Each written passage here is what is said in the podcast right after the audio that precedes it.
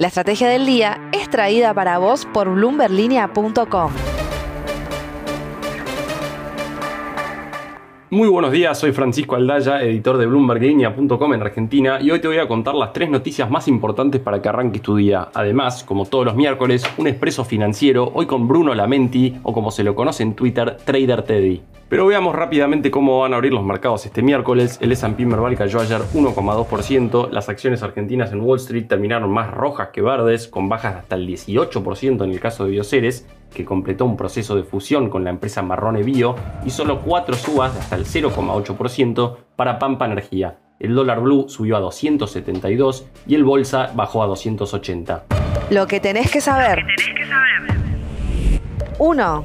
La Argentina está regalada al dólar blue y lo venimos observando muchísimo en la frontera, donde los habitantes de países vecinos cruzan a este lado para hacer las compras, cargar nafta y otros consumos. Pero también se ve en la cantidad de uruguayos que están viniendo a Buenos Aires o bien hinchas de Nacional que fueron a Santa Fe la semana pasada para ver un partido de Copa Sudamericana contra Colón. Ahí fue cuando se viralizó una foto de hinchas del bolso tomando champán que acá se compra por menos de 5 dólares y que en Montevideo no se consigue por menos de 19 dólares. Así es que lentamente se van llenando los típicos lugares que visitan los turistas, como la calle Florida, y donde no faltan los arbolitos ofreciendo cambio al dólar blue. Acá otro claro ejemplo de cómo la brecha cambiaria sí impacta sobre la economía real, porque todos esos dólares que entrarían al Banco Central por el gasto de extranjeros en el país, termina volcándose obviamente al mercado informal. 2. En el contexto actual de escasez de dólares en el país, la aduana argentina viene ajustando las tuercas para detectar maniobras de subfacturación de exportaciones. Ayer en Bloomberg Línea pudimos confirmar que se notificó a la norteamericana Livent, que es una de las dos empresas que ya exporta carbonato de litio desde Argentina, con una multa por 8 millones de dólares por haber declarado precios demasiado bajos para el litio que exportó entre 2018 y 2019. Fue uno de los pedidos de Cristina Kirchner y las autoridades tributarias ahora sí parecen estar escrutando más meticulosamente. Livent, por su parte, no quiso hacer comentarios al respecto por el momento. 3. El Banco Central confirmó ayer que va a estar implementando una nueva estrategia para intentar asegurarle al Ministerio de Economía la renovación de la deuda en pesos después de la venta masiva que venimos viendo en estos títulos en las últimas semanas. ¿En qué consiste? Básicamente va a ofrecerle seguros a los tenedores de estos bonos por si sus cotizaciones caen a un nivel muy bajo. ¿Qué pasa si eso sucede? Bueno, el Banco Central tiene la obligación de comprárselos y sacárselos de encima. Esto se llama en inglés put option o en castellano opción de venta. Aplica para todos los bonos con vencimiento antes del 30 de diciembre de 2023 y en una economía encepada donde las empresas y los inversores institucionales tienen muy pocas opciones para colocar sus pesos, podría llegar a calmar los ánimos en el mercado. La primera prueba será la licitación de este miércoles, pero la más importante va a llegar recién en septiembre. Expreso financiero. Y ahora una breve entrevista con el analista de mercados Bruno Lamenti, que seguramente conozcas en Twitter como Trader Teddy. Bruno, bienvenido al podcast, un placer tenerte como invitado. Hola Francisco, un gusto estar en el podcast, gracias por la invitación. Mi primera pregunta es pensando en el posible upside post elecciones del año que viene, ¿qué activos argentinos te gustan para comprar hoy en ese sentido? El cambio de signo político pareciera que estaría descontado por el mercado. El tema es qué país le queda al próximo gobierno. En este momento pareciera que estamos en un todo el tiempo en elecciones, pero dentro del mismo oficialismo. Eh, dicho esto, supongamos que viene un upside eh, post elecciones y viene un gobierno market friendly, por llamarlo de alguna manera, y toma medidas rápidamente market friendly. Creo que tenemos upside para todo, encabezado por las energéticas. Yo vería todo con a buenos precios. También la deuda argentina la veo a buenos precios, pero también pesaba lo mismo, unos dólares más arriba. Así que en ese aspecto soy muy, cauteloso. Creo que va a depender de qué, eh, de qué país le quede al próximo gobierno y qué margen de acción le quede. Este, creo que está descontado en el precio de los activos hoy, que los vemos a valores bajísimos, pero bueno, eh, la verdad que no me animo a ponerle un piso en este momento y tampoco soy tan optimista respecto que un cambio de signo represente sí o sí un upside, eh, salvo que vengan con medidas concretas y rápidamente.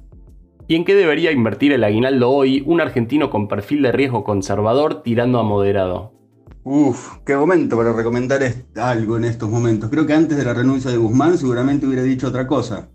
Creo que en este momento Eh, siempre va a depender del plazo de inversión. Eh, me parece que es momento de estar diversificado, darle prioridad a la liquidez porque con tanta incertidumbre la liquidez te permite cambiar de postura rápidamente.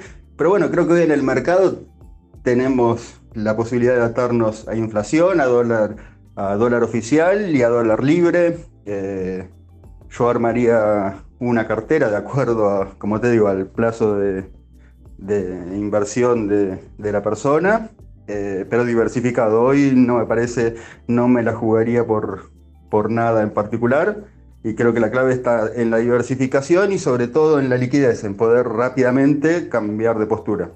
Y la última, Bruno, ¿cómo estás acomodando tu propia cartera de cara a lo que podría ser una recesión, no solo en Estados Unidos, sino a nivel global? Bueno, vimos cómo se estuvo, cómo se estuvo comportando el mercado descontando una recesión, vimos que eh, siempre las empresas líderes, las empresas con números sólidos, las marcas consolidadas, sobre todo en el sector consumo, salud, te diría, pero en las que mejor se comportaron. Yo hoy les eh, estoy holdeando eso, le estoy dando prioridad a eso, pero bueno, a decir verdad, también estoy viendo tecnológicas a buenos precios, que estoy llevando algo de tecnológicas, algo de emergentes, China, Brasil, eh, y también creo que estamos en una zona interesante con tanta volatilidad de trading. Eh, que creo que básicamente estoy, bueno, muy cauteloso con las tecnológicas, pero creo que ya yo veo precios en algunas, eh, siempre mirando los números, ya mezclando análisis técnico fundamental, siempre pensando en el largo plazo, ¿no? Que la veo ya a, número, a precios interesantes. Y en el corto plazo creo que está interesante para hacer trading por, por la volatilidad. Muchas gracias Bruno por estar en el podcast. Bueno, te reitero las gracias por invitarme a, a tu podcast y bueno, espero que haya servido de algo y saludos a todos. La frase del día. Antes de irnos, escuchemos lo que dijo ayer el presidente del Banco Central, Miguel Pese, en una entrevista con AM750. No necesitamos una fuerte devaluación, necesitamos construir un puente hasta el momento en que reduzcamos las importaciones de energía. Como venimos hablando en la última semana, el mercado está apostando bastante fuerte a que no van a poder aguantar mucho tiempo más sin un salto devaluatorio, pero el tiempo dirá. Hay que reconocer que la última vez que el mercado apostó fuerte a una gran devaluación no sucedió pero pasó mucha agua por debajo del puente desde entonces. Esto fue un nuevo capítulo de la Estrategia del Día Argentina. Yo soy Francisco Aldaya, editor de Bloomberg Línea, y me puedes seguir en Twitter en arroba franaldaya. No se olviden de darle clic al botón para seguir este podcast y también suscríbanse a Línea de Partida, Línea de Llegada y Línea de Cambio, los tres newsletters diarios que ofrece Bloomberg Línea. Espero que tengas una gran jornada productiva. Esto fue La Estrategia del Día Argentina, escrito y narrado por Francisco Aldaya. Producido por Arturo Luna y Daniel Hernández. Que tengas un día muy productivo.